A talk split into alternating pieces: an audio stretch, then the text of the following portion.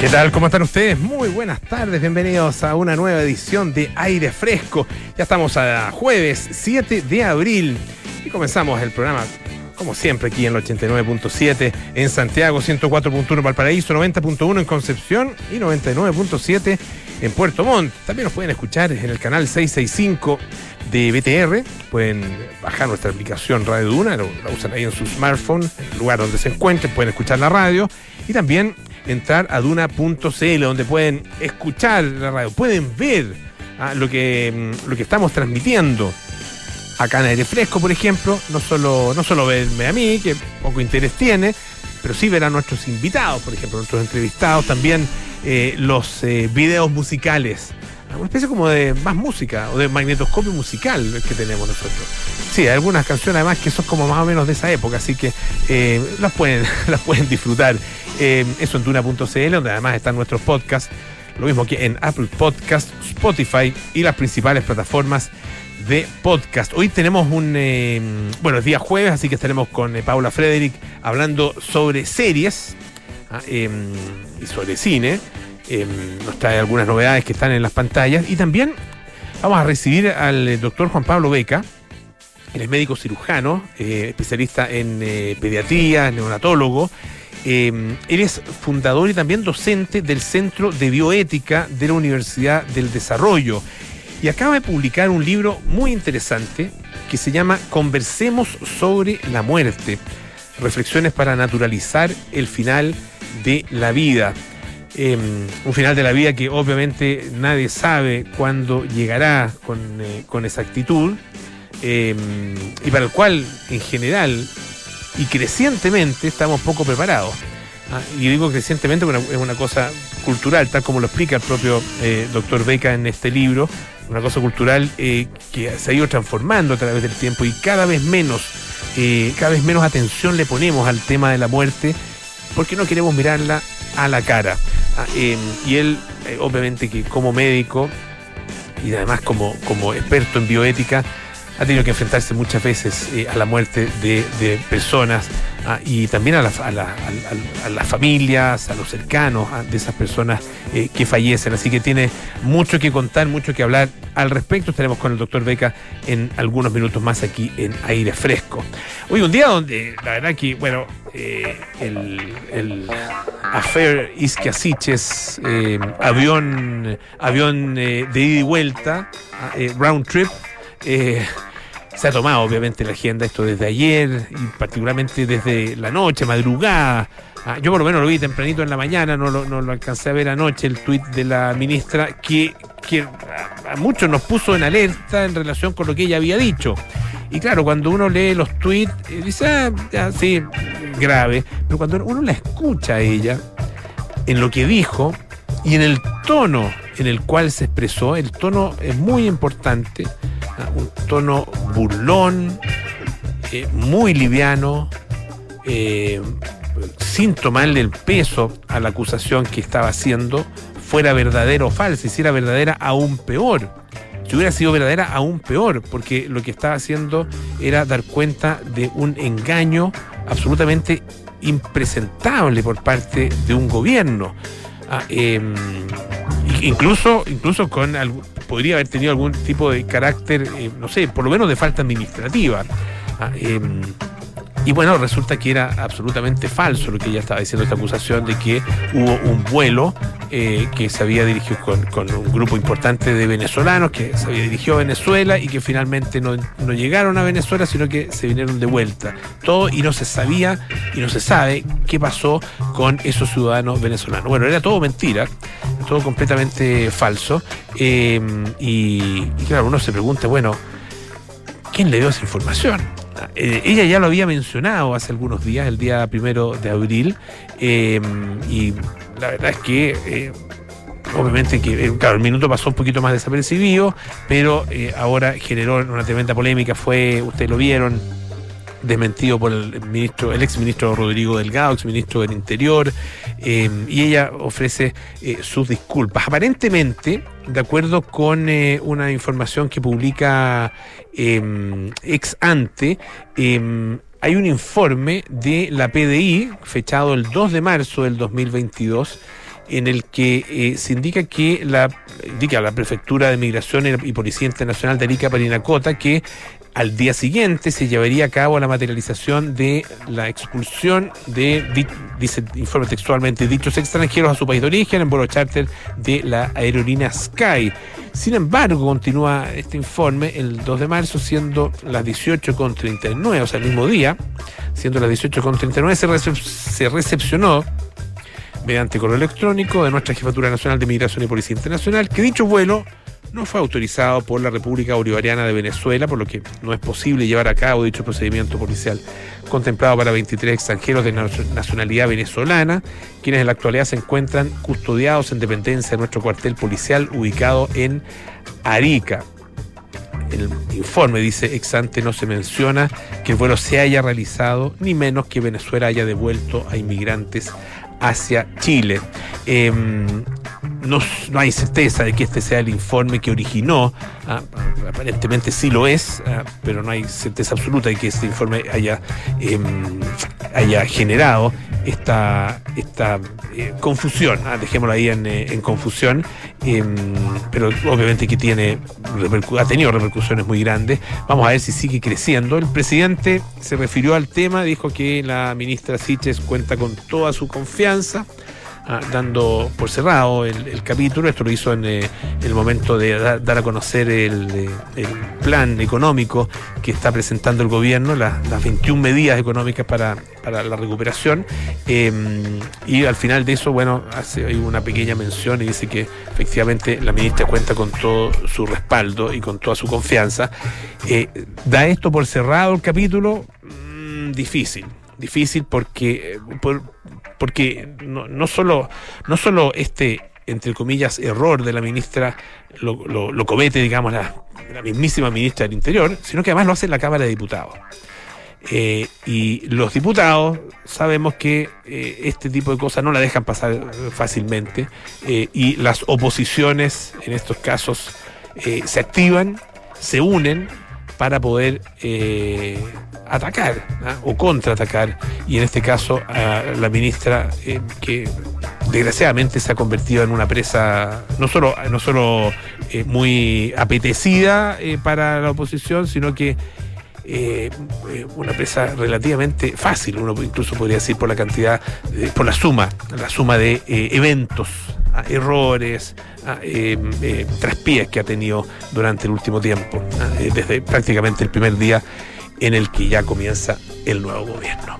Oye, pero lo que se comió, bueno, no, se comió obviamente todas las portadas porque, porque es, un, es un tema que aparece en las portadas, pero claro, no es de lo que está hablando todo el mundo, pero sí se está hablando muchísimo. un grupo de investigadores dice haber obtenido una especie de visión, una visión muy, muy extraordinaria además, de lo que uno podría denominar el último día de los dinosaurios. Ustedes saben que eh, conocen la teoría, hay que una teoría con bastante fundamento y, con mucho apoyo desde el punto de vista de la ciencia, de que eh, la extinción de los dinosaurios se eh, debió a un cambio medioambiental súbito ocurrido a partir de un cataclismo. Y ese cataclismo habría surgido de la caída de un gran asteroide en eh, algún lugar eh, en, en, alguna parte, digamos, de la península o en las cercanías de la península de Yucatán, allá en México. Y bueno, el punto es que se descubrió el fósil de un animal que, según se cree, murió ese mismo día. Claro, una cosa es que caiga un asteroide, que, surja, ¿no es cierto? Puede surgir una, primero una gran, una gran explosión, eh, esa explosión puede generar eh, eh, gases, puede generar un, un, efecto devastador, por ejemplo, en, en, la, en las riberas, de, o sea, en, en, las costas de la cercanía y una serie de otros, de otros factores, de otros elementos que generan esta cadena destructiva que finalmente hace que los dinosaurios que habían dominado por millones y millones de años la faz de la Tierra, bueno, en definitiva comiencen a desaparecer. Pero una cosa es esa, muerte y desaparición lenta, y una cosa muy distinta es morir el día de la caída del meteorito o del asteroide. Bueno, se encontró una pata de dinosaurio que está muy bien conservada y que incluye restos de la piel del animal. Ah, eh, y puede fecharse por lo mismo con precisión el momento en que este asteroide cae hace unos 66 millones de años. Eh, esto, claro, no solo la pata lo que se encontró, lo interesante es que se encontraron restos del impacto, ah, que llovieron, que llovieron estos restos solo en su fase inmediatamente posterior. Ah, eh, el profesor de Historia Natural de la Universidad de Manchester, eh, Philip Manning, dice, esto es realmente una locura. Esta pata de un, eh, ejemplar de, de que fue descubierta en esta excavación que se produjo allá en, se realizó en Dakota del Norte, un lugar que específicamente se llama Tanis, dice, es de alguna manera la pata de dinosaurio definitiva. Ah, eh, cuenta que la resolución temporal que se puede alcanzar en el yacimiento, ah, dice que supera nuestros sueños más descabellados. Están vueltos locos estos tipos. Ah, eh, esto no debería existir, dice. es absolutamente asombroso. Nunca soñé en toda mi carrera que llegaría a ver algo A, tan limitado en el tiempo, y B, tan hermoso, que además cuenta una historia tan maravillosa. Claro, maravillosa cuando uno la conoce eh, estando ahora, digamos, ¿ah? vista desde ahora. Para los dinosaurios no fue nada maravillosa. Y bueno, esta es una excavación que se filmó, o sea, se, está filmando eh, para, se ha estado filmando para un documental de la BBC. Ah, eh, de hecho, ayer apareció una muy buena nota en, eh, uno de los noticiarios de la BBC a propósito de esta, de esta excavación. Era, era muy interesante como se el, planteamiento y, también eh, el resultado ah, de esta, de esta investigación, porque da cuenta de algo que bueno, no, no se creía posible. Ah, encontrar a un dinosaurio muerto en, esa misma, en ese mismo día, esa misma oportunidad. El documental está encabezado por quién más que por Sir David Attenborough. Ah, eh, se llama The Final Day, el día final. Y ahí, bueno, se analizan eh, estos, estos hallazgos y, los restos encontrados. Em, dice Manning, a este profesor, que cuando Sir David miró la pata, sonrió y dijo, es un fósil imposible. y yo estuve de acuerdo a ese.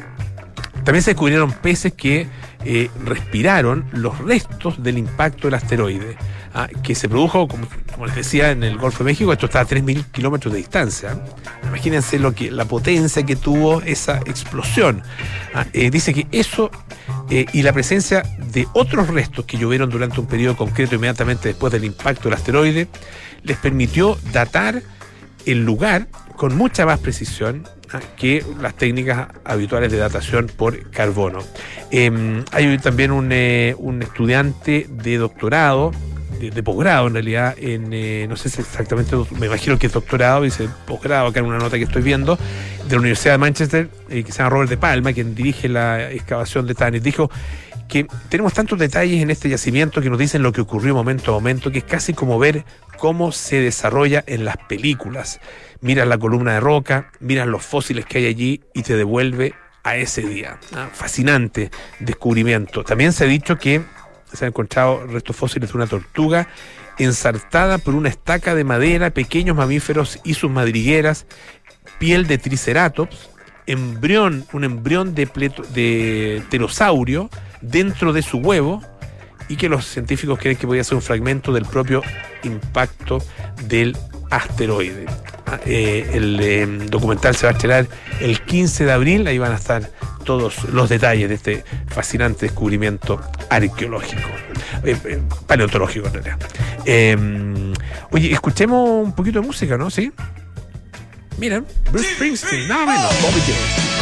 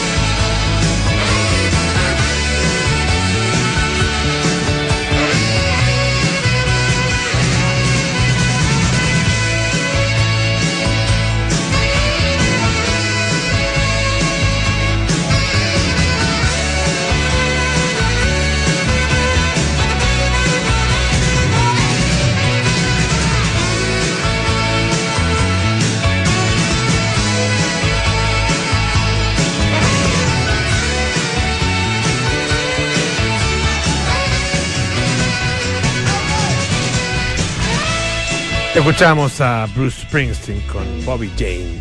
Eh, oye, eh, antes de, ir a un, tema que tiene que ver con, eh, con el interés que hay en Japón, entre los japoneses, por convertirse en astronauta, una pequeña, pequeñísima mención, hay mm, canción nueva de Pink Floyd.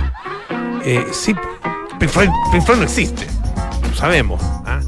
Pink Floyd, como Pink Floyd, la verdad es que eh, murió hace 28 años ya, ha pasado harto tiempo. Pero se han reunido algunos de eh, los integrantes de Pink Floyd, de los ex integrantes de Pink Floyd, todos eh, bajo la, eh, el liderazgo del gran David Gilmour, eh, para precisamente eh, escribir una canción eh, y hacer un, una especie de, tributo a Ucrania. Es una canción que se llama Hey Hey Rise Up y toma eh, parte de una canción, una antigua canción de protesta ucraniana ah, que eh, había sido dedicada a un, eh, un hombre eh, que había participado en la Primera Guerra Mundial y también en la Guerra de Independencia de Ucrania. Eh, y bueno, David Gilmour dice, bueno, yo tengo, hemos tenido esta gran plataforma que fue Pink Floyd y eh, es una manera en la que podemos eh, influ- influir, ah, ayudar a que se tome conciencia eh, de lo que está eh, pasando. Eh, dice que él tiene familia extendida ucraniana y que por eso, bueno, por eso probablemente también tiene, tiene una mayor sensibilidad frente a este tema. Y aprovecha, aparece una entrevista en el Guardian, y aprovecha de pegar una repasadita. ¿A quién? Roger Waters. La verdad que, bueno, hay, hay, hay en- en- entre los amantes de Pink Floyd hay quienes eh, celebran más a Roger Waters y otros que celebran más a. ahí está bastante dividida, hay aguas divididas ahí ah, entre quién es más grande, digamos, en la, en la historia de Pink Floyd. Así Roger Waters eh, o David Gilmour. Bueno, también, obviamente, sin olvidar los otros integrantes, ah, Nick Mason, por ejemplo. Bueno, el punto es que. Eh, Roger Waters había dado una entrevista a Russia Today, que es eh, un- uno de los medios de comunicación de propaganda que tiene, que tiene Rusia, son medios oficiales. Eh, esto lo hizo eh, un- una semana antes de que se produjera esta invasión. Y dijo, a propósito de la eventual invasión rusa, dijo, una tontera. ¿Cómo, va- cómo van a invadir? A cualquiera que tenga un coeficiente intelectual eh, que- superior a la, a la temperatura ambiente ah, sabe que eso no tiene ningún sentido. Ah, eh, dice que después eh, condenó la invasión Roger Waters, pero igual lo hizo de manera un poco más, un poco tibia. Dijo que era un acto cansteril, sí, eso sí, pero eh, dijo al mismo tiempo que eh, él condenaba todos los actos de propaganda que existían para demonizar a Rusia. Le preguntan a David Gilmour a propósito de esto y David Gilmour dice, la verdad es que sí, me desilusiona un poco, pero da lo mismo, dejémoslo pasar. Una cosita muy corta, eh, la Agencia de Exploraciones Aeroespacial de Japón eh, rebajó los requisitos para que las personas se convirtieran en, se conviertan en astronautas. Y esto ha hecho que miles de personas se eh, hayan eh, inscrito para poder viajar a la Luna. 4.127 solicitudes, ah, se eliminaron los requisitos académicos para los solicitantes, incluidos los títulos universitarios en ciencia, y el número se disparó 4,3 veces desde la última vez que se habían reclutado astronautas el año 2008. En esa oportunidad postularon 963 personas, ahora 4.127. No se exige que tengan formación ni experiencia laboral en campos científicos y lo que se busca es tener tripulaciones más diversas para las futuras misiones de exploración lunar tripulada. Mucho interés por ser astronauta ya en Japón.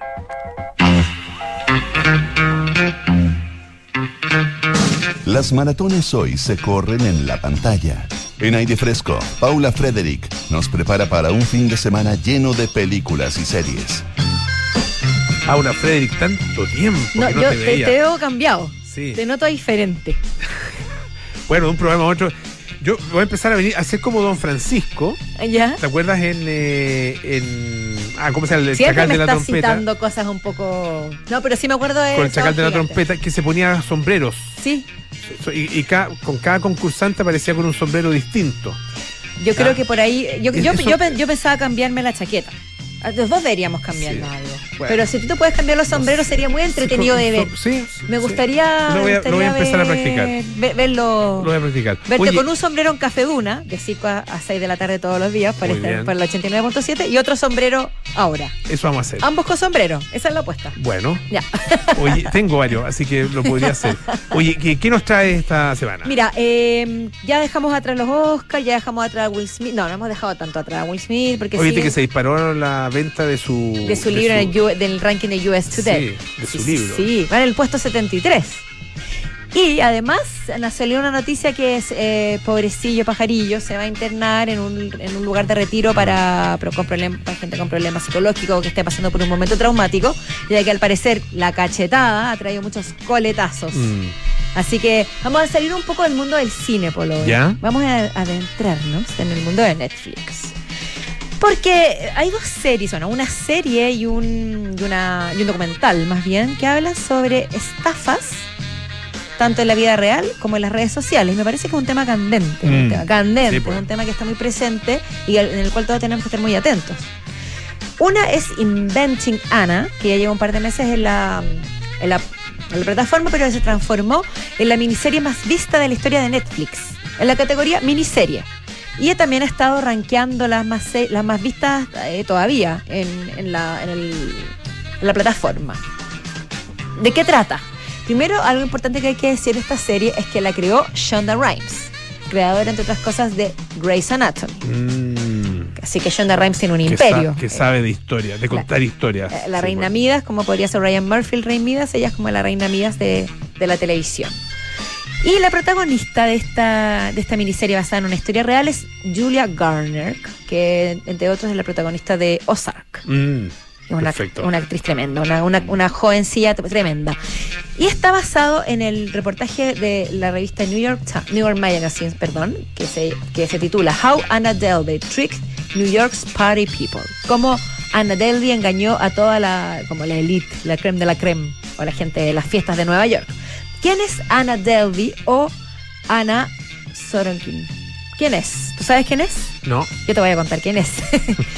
es una chica nacida en Rusia Ya. que se hizo pasar por una heredera de una fortuna rusa-alemana y engañó con más de 20 mil dólares. eh, no, 200 mil dólares. ya. O, o quizás más. Esas son- son una de las cifras que se hablan. A la alta sociedad neoyorquina. Mm. ¿Qué hizo ella? ella? ella primero estudió en bastante más de 20 Europa. mil dólares porque 20 se, me hace 200 poco. 200 mil dólares. Aquí dice 200 mil dólares en hoteles, bancos y otras instituciones. Pero probablemente era solo en la área hotelera. Ya. Probablemente es mucho más que eso porque además no solo estafó con su encanto, su garbo y sus mentiras a hoteles, a tiendas, sino que también a magnates, gente del mundo del arte y a sus propios amigos. Ella se armó una red, fue impresionante la historia, y esta ministerio la cuenta, una red en Nueva York donde ella llegaba y brillaba y tenía todo el mundo convencido que ella era millonaria. Todo esto con esto, ella tenía una cuenta falsa, tenía, manejaba tarjetas falsas, iba pidiendo préstamos a las personas que conocía y con esos mismos préstamos sorprendía a la, a la siguiente persona y constantemente prometiendo te voy a devolver todo y como ella Mm, vestía con la mejor ropa, tenía las, las mejores joyas, todos le creían. Tenía además una pequeña cutufa. Ah, eh, ¿Qué? bueno, no. Eres muy, eres muy joven para saber lo que es una cutufa. Una, una- no, una cutufa es una, es una ¿What? Es un esquema piramidal, una estafa piramidal, pero aquí no es, no es exactamente una eh, estafa ¿tú piramidal, pero tiene refieres? algún temilla. Tiene ¿Tú alguna, te refieres al esquema Ponzi? Sí, una, el, el esquema Ponzi es el fue el primero, ¿no es cierto? Es que en algún minuto, en algún minuto se llamó la cutufa. Bueno, pero. No, es que me ¿Por da por risa. qué te ríes? No, ¿Por no qué me, te no me ríes? río de ti, ¿Por, porque me dio por risa. qué saber algo va a ser, va a ser No, al revés. Pablo, motivo de risa? No, puedo entender. No, te voy a explicar. Yo te voy a explicar por qué. Yo estoy una gran, estoy muy abierta a la sabiduría y, y- y Ya, a tu acervo ya, y co- y- ya, ya, y ya, a ya. absorber tu acervo cultural. Lo que pasa es que tenía una cutufa, me dio risa la frase. Sí, Perdón, solo eso, yo fue muy Sí. vulgar. Bueno. Discúlpeme, auditores. Agradezco mucho que me enseñes cosas. ¿Qué Constantemente. se, te vino, qué se te vino a la mente con la palabra cutufa? Bueno, dejémoslo ahí. Porque no tenemos que ir por la rama. Ya. Bueno, volvamos a, a Ana, Ana, Ana. Ana. ¿Qué pasó con Ana? Finalmente la, la descubrieron. Y, y se fue derechito a la prisión de Rick, Ricken Island. Ricken. Ay, se me olvida el nombre de la prisión. Bueno, pero cayó presa. La prisión que está cerca de Nueva York, Rickers. Island. ¿Y qué pasó? Una periodista empezó a investigar su caso y, le iba a entrevistar a prisión. Y así fue acumulando las historias, los testimonios, etcétera. Y además se entrevistó a sus cercanos. Y así se construyó lo que llegó a ser esta serie. Ella en 2019 fue condenada a 15 años de prisión, además de unas altísimas sumas de dinero para pagar a quienes había estafado. Y la serie te va contando con flash forward y va hacia atrás y hacia adelante lo, cómo, cómo, cómo funcionaba, cómo engañaba, cómo se iba haciendo de este sistema para generar adeptos y además también nos tenía a todos convencidos de que ella iba a hacer una fundación para amigos del arte Mm, y todos querían ya. ser parte de, de este personaje que parece que es una historia real pero parece nacido para la ficción porque da muchísimo de qué hablar. Ahora, el, el, esno- el esnobismo tiene sus consecuencias. El Está tiene claro. sus consecuencias, pero es buena. Y además otra cosa interesante, eh, Netflix le compró Ne- Netflix, Netflix le compró los derechos a Ya. ella. Y gran parte de las ganancias han ido A para pagar las deudas, sí. A Ana y también a- llegó un acuerdo, no sé si con los abogados de Ana. Y mucha, la, la- la mayor parte de las ganancias por esta serie eh, se están yendo para pagar las deudas que Ana Mira, dejó. hay, hay su te- hay su temilla ético ahí, ¿ah? Sí, no, sí es, discutible, No, sí es, sí es, es cierto. Pero Así bueno. que es como una especie de Grand Gatsby. Mm. Ese, ese ejemplo me lo vas a entender. No. ¿Sí? Sí. Buena película. ¿Cuál? La, cuál? Grand Gatsby. ¿Cuál? The Great Gatsby. La que protagoniza Robert La de- Redford. Con, Ah, con la Mia antigua, Farrow. Ya, sí. Porque la, la última La que de desear. DiCaprio, esa es la de. Sí, de eh, DiCaprio. Bur- no, el, ¿cómo se llama? El mismo Liz- director de Moulin Rouge. Sí. Sí. Liz Burman. Sí. Sí. No sí, pero no, no, a mí tampoco, pero el Great Gatsby de Robert Redford muy interesante. Es Mejor el libro. El libro Mejor de libro, sí, exactamente. Bueno, y siguiendo con esta con la línea de, de Ana, Ujú. ay, ya no, voy a decir algo, no lo voy a decir. Otra cutufa. Ana y su cotufa. Para pero esto va muy de la mano. El estafador de Tinder. Ah. De Tinder Swindle. Que es, este es un documental Mm. sobre un estafador muy al estilo Ana que engañaba a sus víctimas por Tinder. Y este se robó más de 10 millones de dólares entre pito y flauta, ¿me Ah, van a mira. creer? Y también fue condenado en 2019, junto el mismo año que fue condenada Ana. Pero en 2019 fue condenado a 15 meses y ya está libre. Y está, haciendo- está negociando un reality y contando su historia. Wow. O sea, también estamos, estamos en el tema circular de ficción-realidad. ¿Y él qué hacía? Hacía algo similar que- a lo de Ana. Por eso que Garay eh, él, él estaba tan seguro de que esto se iba a convertir, su historia se podía convertir eh, en una historia para, para Netflix ah, y que más de alguien iba a estar interesado en. eh, Dice en que por eso cometió todo lo que cometió. No, no, no, no, no, no, pero, pero, pero dentro, dentro de Hay una lógica de esa, de esa megalomanía, bueno, está justamente en la posibilidad de convertirse, de, de- de- de convertirse en un en, en un producto de ficción, no solo para, para ganar plata, que eh, obviamente es algo que le interesaba y que, necesi- y que necesitaba, ah, sino que para la posteridad. Ah, que es algo que también a este tipo de como- mentes les interesa muchísimo. Ah, como pasar al hall de la fama Exacto. de, de los estafadores que además son muy admirados, porque como, o sea, tú si tuviste Atrápame si, Atrápame si puedes, la protagonizada por Sí, Leonardo pues. DiCaprio, y hay otra película Buena en Netflix, película buenísima, buena. buenísima, Steven Spielberg. Mm. Y lo- hay otra película que se llama El Rey de la Polka, que también está en Netflix, que también es la historia de un, de un inmigrante polaco que se afán por convertirse en millonario, aprovecha la popularidad para estafar a sus seguidores. Ya. Entonces hay algo ahí dando vueltas en el aire, pero también nos sirve para ponerle mucho ojo, sobre todo a los usuarios de Tinder y las usuarias de Tinder, que andan dando vueltas tipos por ahí que quieren algo más que tu persona. quieren tu dinero, quieren dinero. Oye, eh, ya pues. Así que eso, esa es mi invitación para esta semana. Excelente, muchas gracias Paula. Gracias a ti, Polo.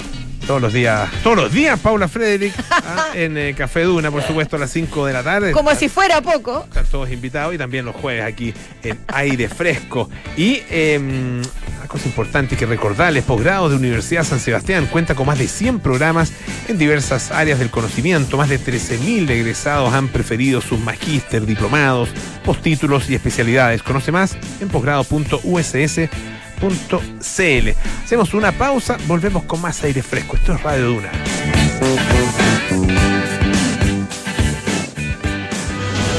En Advance de la Universidad San Sebastián estamos buscando talentos que sean capaces de liderar equipos y generar nuevos proyectos profesionales. Si quieres perfeccionar tus conocimientos, estudia en Advance USS, el programa líder en Chile que te entregará las herramientas necesarias para potenciar y destacar en tu vida profesional. Postula a una nueva carrera en modalidad online o presencial para admisión 2022 en advance.uss.cl. ¡Ey, ey! familia, familia, suegra, por favor, atención. Pongan atención que va a hablar el niño. Familia, tengo una noticia que contarles. Después de mucho tiempo, años de esfuerzo, años, lo logré, lo logré. ¡Me compré el auto! ¡No! ¿Pero cómo tan, güey? Comprarse un auto ya no es una buena noticia. Descubre la nueva forma de suscribirte a un auto en smarticar.cl sin hacer trámites, pagar mantenciones, patente ni seguros. Porque hoy comprarse un auto no es Smarty. Smarticar, tener un auto nunca fue tan fácil. No, pero ¿cómo tan? Hola, hijo. Oye, papá, ¿andas por tu casa por casualidad? Nos escapamos con tu mamá a la playa. ¿Pasó algo? Oh, de veras. Es que no recuerdo si dejé la puerta trasera con llave. Ay, José, ya ahora que te ponga una alarma, así cada vez que sales quedas tranquilo. Mira, con Verisur lo puedes revisar desde la app. Sí, lo sé. De esta vez no pasa. Llamaré ahora mismo. Chao. Protege lo que más quieres con alarmas Verisur. Llama al 600-385-0003 o calcula online en verisur.cl. Activa Verisur. Activa tu tranquilidad. Estás en aire fresco con Polo Ramírez. Ya estamos de vuelta aquí en aire fresco. Esto es Radio Duna. Hace parte del nuevo club Paula Cocina. Disfruta de una experiencia gastronómica única. Clases semanales con los reconocidos chefs de Paula Cocina, recetarios, newsletters, descuentos y mucho más. Suscríbete en paulacocina.cl. Presenta Unimark. Nuestro entrevistado esta tarde es eh, médico cirujano. Estudió en la Universidad de Chile. Eh, es especialista en pediatría, en neonatología eh, profesor asociado de la Facultad de Medicina de, eh, de esa universidad. También, bueno, ha trabajado en eh, distintos hospitales, clínicas. actualmente también es docente y fundador, además, del Centro de Bioética de la Universidad del Desarrollo. Una persona que sabe mucho no solo de medicina, sino que también de bioética, por supuesto, pero además de algo en lo que en lo que solemos pensar poco y a lo que le damos un poquito vuelta a la espalda, la muerte. Y mm, acaba de publicar un libro que se llama precisamente Conversemos sobre la muerte, reflexiones para naturalizar el final de la vida. El doctor Juan Pablo Beca está esta tarde aquí en Radio Duna. ¿Cómo está, doctor? Gusto saludarlo. Muy bien, muy buenas tardes, Polo. Muchas gracias por esta conversación. Este es un, eh, un libro, usted lo, lo, explica, ¿no es cierto?, en, eh, en esta obra, eh, que tiene de alguna manera eh, la, la, intención de, de, de, hablar sobre lo que no se habla, de, de poner en palabras y, reflexionar acerca de esto, a lo que, como, como yo lo decía y como usted lo dice también en el libro, le solemos hacer el quite. ¿Por qué cree usted que es importante tener estas conversaciones sobre la muerte? Bueno, lo importante es tener claro eh, qué, qué es la vida.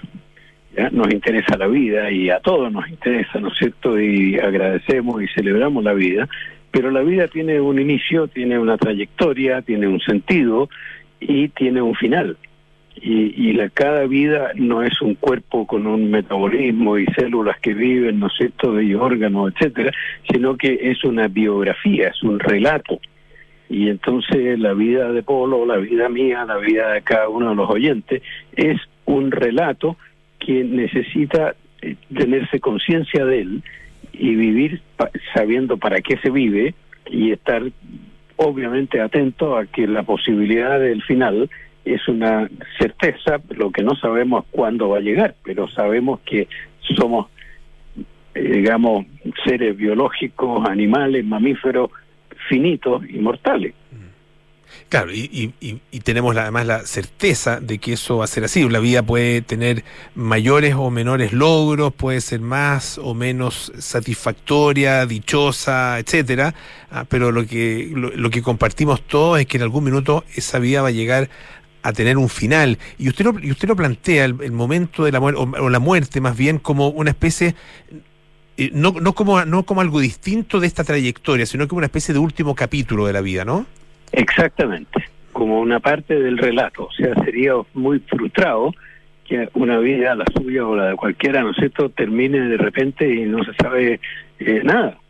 y, y, lo obvio es tener un concepto de para qué es la vida, qué sentido tiene mi vida y si yo pues, tengo que pensar que es, digamos, limitada en el tiempo, lo que no sé es cuánto tiempo, pero quiero tener también una mirada de cómo me gustaría que sea ese final yo creo que todos debiéramos morir muy bien, en el sentido de que la muerte tenga una coherencia, tenga un sentido, se cumplan ciertas metas y valores y creencias para cuando las hay, y, y eso hay que pensarlo y hay que conversarlo y hay que transparentarlo. Pero si le hacemos el quite porque le tenemos tanto terror hablamos de cualquier cosa, pero de esto, eh, como de mal gusto, ¿no es cierto? Eh, como dice Cristian Bank en el prólogo, eh, resulta casi una pornografía hablar de la muerte, ¿no es cierto? Porque hablamos de cualquier cosa, pero, pero de la muerte no. Y, y esto es atreverse y es una invitación, el libro justamente tiene el objetivo, y por eso se titula Conversemos, de que se converse con uno mismo, se converse, en este caso conmigo como autor del libro, y por eso yo lo escribí pensando siempre en el lector. ¿ya? Yo estoy, esto lo estoy explicando o, analizando o pensando, reflexionando con el lector. Y usted, lector, es mi invitado y con él quiero yo conversar, y pero lo que le quiero transmitir es que lo converse con su familia, con sus seres más cercanos, con los profesionales que lo atienden y lo cuidan, ¿ya? Y le haga ver, fíjese que en mi vida yo le agradezco, tengo X edad, pero pero yo sé que tengo esta enfermedad o la o puedo tener en cualquier momento un diagnóstico de algo terminal o fatal y quiero enfrentarlo de tal manera y yo quiero que usted me ayude que sea así. Ahora, la, hay, hay una diversidad enorme de, tipos de vidas, ¿ah? de vidas de las personas, eh, y también una gran diversidad de tipos de muertes. No, no, no todas las muertes son iguales. Usted, claro, plantea, por ejemplo, la muerte eh, en, me imagino, en la vejez, eh, producto de algún tipo de enfermedad, pero hay muertes repentinas que resultan no, no, solo sorpresivas, sino que tremendamente dolorosas por lo mismo. Sí, por supuesto, pero, pero esas muertes precoces, yo las llamo muertes precoces, y yo como pediatra y como neonatólogo, yo fui médico de muchos niños recién nacidos y niños ya mayor, ya que por enfermedad incurable murió. Y también muerte en un accidente. Y tengo pacientes míos y muy queridos, y los recuerdo con nombre y, y, a sus padres, eh, que murieron en accidente. Y, y esa vida no es que y, que no tenga valor. No es que se frustró todo, es que tiene un significado, una vida corta, lo tiene. Y el valor de la vida no depende de su duración. No vale más la vida de una persona que vive 90 años que de una que vive la mitad, 45. O de una que vive la décima parte, 9 años, y se murió un niño de 9 años o una niña de 9 años, es una vida completa. ¿ya? muerte muy precoz, sin duda, ya muy dolorosa, qué duda cabe, pero es una vida que tiene un significado y que tiene una trascendencia. Esa vida de un niño que fallece sigue, creyente o no creyentes, sigue de alguna manera presente en la vida de su padre, en la vida de sus hermanos, incluso en la vida de sus hermanos que nacieron después que ella había muerto yo, yo soy testigo de eso, digamos, de muchos casos. Estamos conversando, les decía, con el doctor Juan Pablo Beca, eh, médico cirujano, pediatra, neonatólogo, eh, también experto en bioética y acaba de publicar este libro que se llama Conversemos sobre la muerte, reflexiones para naturalizar el final de la vida. Eh, doctor, el, el, yo decía, claro, hay distintos tipos de muertes, ¿no es cierto? Que, que en, su en su experiencia, en su experiencia como como médico, eh, ¿qué es qué es lo que se hace más eh, más difícil para las personas en términos de la de la aceptación de la muerte es cuando cuando se les dice, por ejemplo, eh, que están que padecen a ellos y se, o sea, se le dice a ellos directamente o se le dice a las familias que padecen una enfermedad incurable eh, y que eh, tienen un pronóstico de vida muy corto? Bueno, yo creo que ahí hay de todo, ¿no? Pero eh, evidentemente que es una noticia eh, muy dura, muy difícil, ya, para nadie es fácil, pero es, a ver, no diría más fácil, es menos difícil si esta persona, como es el caso en lo personal mío, ¿no es cierto?, ha pensado de que eh, esto en algún momento va a tener un diagnóstico o de una enfermedad larga o corta, si es que tiene esa vivencia, si tiene una muerte brusca e inesperada, ¿no es cierto?, por como puede ser caerse en un avión o tener un infarto del miocardio, una hemorragia cerebral y no darse cuenta de nada. Entonces no va a tener esa experiencia, pero la verdad es que es una mejor muerte, la muerte de la cual se toma conciencia, se toma conocimiento y se pueden expresar deseos y expresar lo que yo relato ahí, que está descrito por un autor norteamericano, eh, cuatro cosas fundamentales. Eh, antes de morir, que la muerte es un instante, también es un proceso que puede durar horas, días, semanas, meses, años. Pero durante ese periodo, para aquellos que tienen el privilegio, fíjese lo que le digo, el privilegio de darse cuenta, ¿ya? porque es una mejor muerte que la muerte del que, ¡pum!, se acabó y, no se supo qué pensó, qué sintió, qué quiso o pudo haber pensado o dicho. Entonces, la recomendación que yo la pongo en el libro, ¿no es cierto?, es poder, antes de morir, durante el proceso de morir, antes de la muerte misma, poder decir gracias, gracias a ustedes, mis seres queridos, si es creyente, por supuesto, gracias a Dios, gracias a quienes me educaron, a quienes me acompañaron, a quienes me han amado durante la vida, gracias por todo lo que pude transmitir, hacer, crear, transmitir, producir, etcétera. Y entonces un acto de gratitud a la vida es muy importante. Gracias a la vida, diría Violeta Parra. Y entonces, segundo asunto que hay que poder expresar es perdón. Perdón porque hay cosas que no las hice bien, perdón por los errores que cometí, perdón si ofendí a alguien y sobre todo a alguien de que está ahí cerca, ¿no? Tercero, perdonen, yo los perdono. No se quede nadie pensando que yo me fui enojado, me fui, me fui, digamos, indignado. No, yo los perdono a todos y todos somos imperfectos. Y cuarto, yo los quiero mucho, a ustedes, a ustedes que viven conmigo, que son mi familia, que son mis amigos, que son mis cuidadores. Yo los quiero, los valoro. Y, y ese acto completo de gratitud y de reconciliación y de expresión de amor es evidentemente una condición que produce una paz interior fantástica. Y eso es una buena muerte. Morir en paz es eso. No es morir sin darse cuenta, sin saber siquiera que se murió. No, yo creo que una buena muerte al final es un regalo y una buena parte de la vida. Es que es, es, como un, un, libro, ¿no es cierto?, que fuera una novela y que, y que de repente se termine y no se sabe el final. No, hay que saber el final y hay que vivir el final. Y el final de la vida propia hay que vivirlo y esa es la recomendación que yo que yo hago en el epílogo del libro. Doctor, eh, en, en, ese en ese mismo sentido, pensando en eh, en, en, esta eh, visión y, y, esta aceptación tan madura, reflexiva de, de, de, la muerte y, y, y pensándola además como una buena muerte. ¿Qué opina usted en, en, ese sentido en, sobre la eutanasia? Eh, porque para muchas personas, eh, claro, es, es eh, o debiera ser un derecho, muchas personas consideran que debería ser un derecho, porque efectivamente, el, de alguna manera, puede sonar un poco pedestre señalarlo así, pero el, programar la propia muerte es de alguna forma una eh, entrega la posibilidad justamente de llevar adelante ese proceso tal como usted lo describe. Bueno, la, la eutanasia en primer lugar es, es un acto en que un extraño, un otro, un profesional, le inyecta algo produciendo la muerte.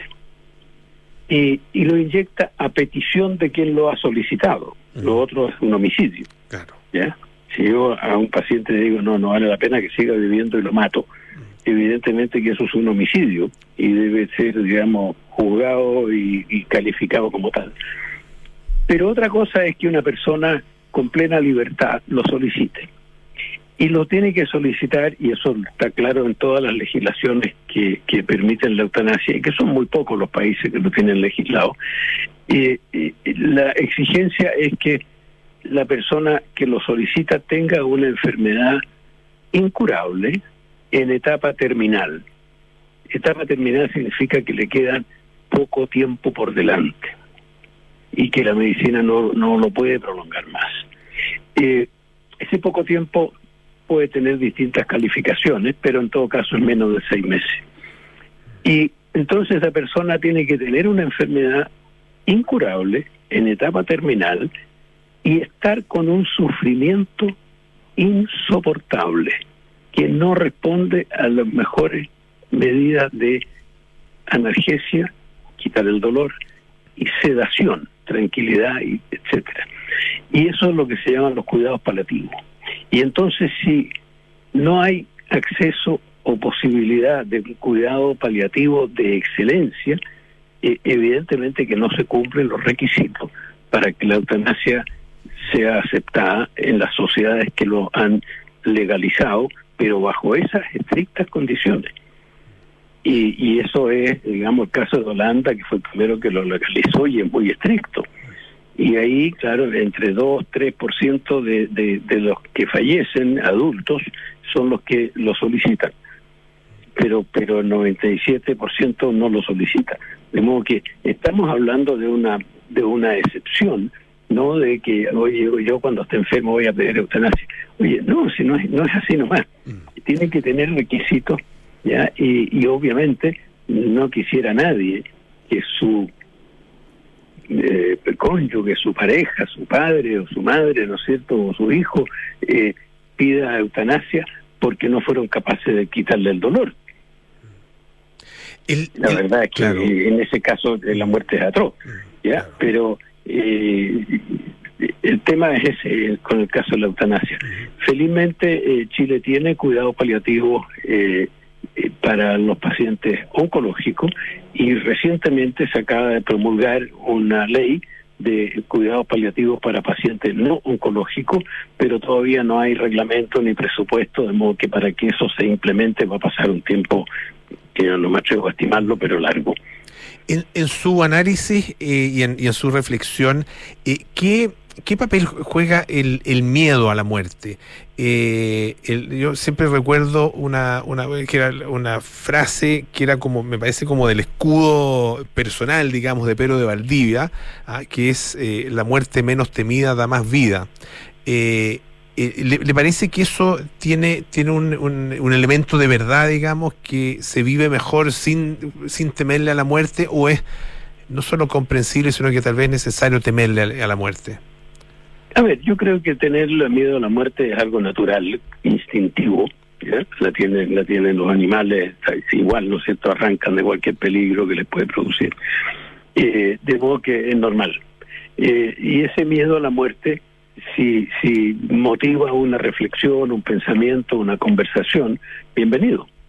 Si lo que motiva es que no me atrevo ni siquiera a mencionar el tema, eh, y que no lo sepan los niños, que no sepan los niños que alguien se murió, no, hay que decirle que se fue. Si no, la palabra morir ya ni se usa casi. Se fue, el último viaje, nos dejó, está en la casa del padre. Oye, una serie de términos, ¿no es cierto?, que pueden tener distintos contenidos, y, pero, pero se evita hasta la palabra. ¿ya?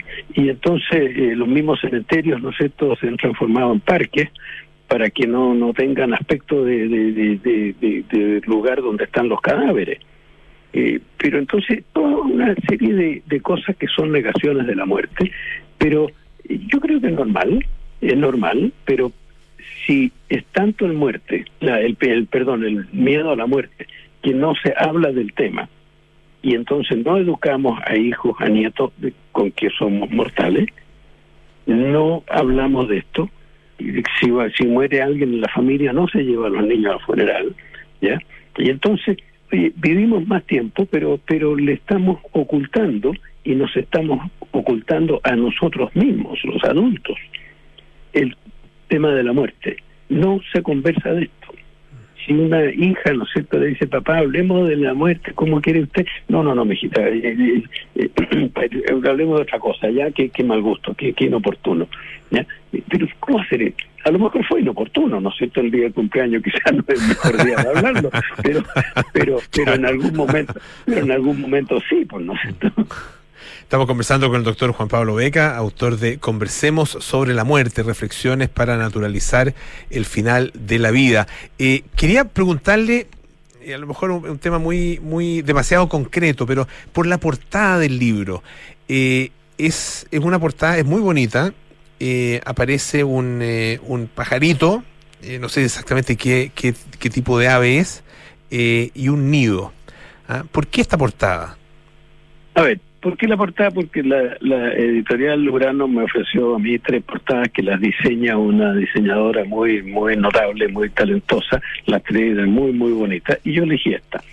Y esta porque al mirarla me, me sugirió, ¿no es cierto?, un pajarito precioso que después supan que es un pajarito sueco, que no me acuerdo el nombre, eh, y, y, un, y un nido y un nido vacío, que es un poco que podría ser, ¿no es cierto?, la ausencia de alguien.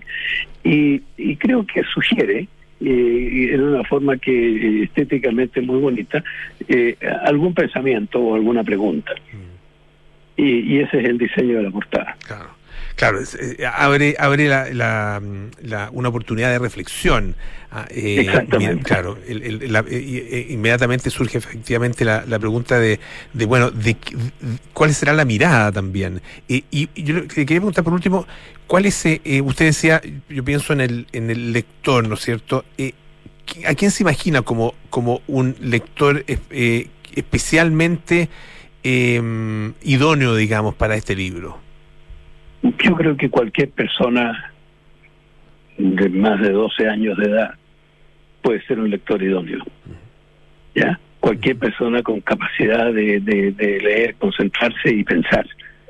Y idealmente eh, esta invitación no es que converse con el autor del libro porque porque no va a ser el, el, caso, sino que va a ser una lectura, pero que esto también lo abra con sus pares, ¿ya? Sus pares familiares o, amigos, no sé, todo lo que sea, un estudiante universitario que, que lo converse con sus amigos, su polola, su pololo, lo que sea. Pero, porque a todos les puede tocar. Sabemos que la mayor, mayor parte de la gente hoy día vive muchos más años y que las muertes más jóvenes, felizmente, son menos, pero existen. Pero ocurren. Y ocurren, ocurren enfermedades que significan la muerte de personas de cualquier edad. Estamos todavía en una pandemia mundial donde las muertes son muchísimas. ¿ya? En Chile más de 40.000 muertes en, el periodo de pandemia, ya inesperadas, porque no era una causa de muerte hace dos años. Y entonces esto puede cambiar en cualquier momento sea por enfermedades, sea por accidentes, sean por desastres de la naturaleza, ¿no es cierto? De repente Chile tenemos experiencia de desastres de la naturaleza y que nos pilla a todos. Y entonces, aquí la frase que yo hago propia, pero que no es original mía, y que es de Begoña Romana, una filósofa española, es que esto hay que pensarlo y que cuando llegue el momento que nos pille pensados. ¿Ya? Y esto es muy, es muy importante y es muy profundo. O sea, sería absurdo que alguien, ¿no es cierto?, como yo, que tiene más de 80 años, no hubiera pensado nunca en la posibilidad de morirse. Es como sacarle el traste a la jeringa, pero de por vida. Y que, es que las cosas que son reales hay que mirarlas de frente. Absolutamente, doctor. Y, eso, y eso te da tranquilidad y no problema. Te da mucho más tranquilidad haberlo pensado que no haber hablado nunca de esto y haberlo evitado siempre. Absolutamente, que nos pille pensado entonces, doctor Juan Pablo Beca, autor de Conversemos sobre la muerte. Muchísimas gracias por haber estado esta tarde aquí en Radio Duna. Un abrazo grande, que esté muy bien. Gracias a ustedes, muchas gracias, Polo. Hasta luego. Hasta luego, ya nos vamos. Viene Cartas Notables con Bárbara Espejo, luego Nada Personal con Josefina Ríos Matías del Río, Terapia Chinesis con María José Ochea, Arturo Fonteni, Roberto Isixson, y luego Sintonía Crónica de Epitafios con Bárbara Espejo y Rodrigo Santa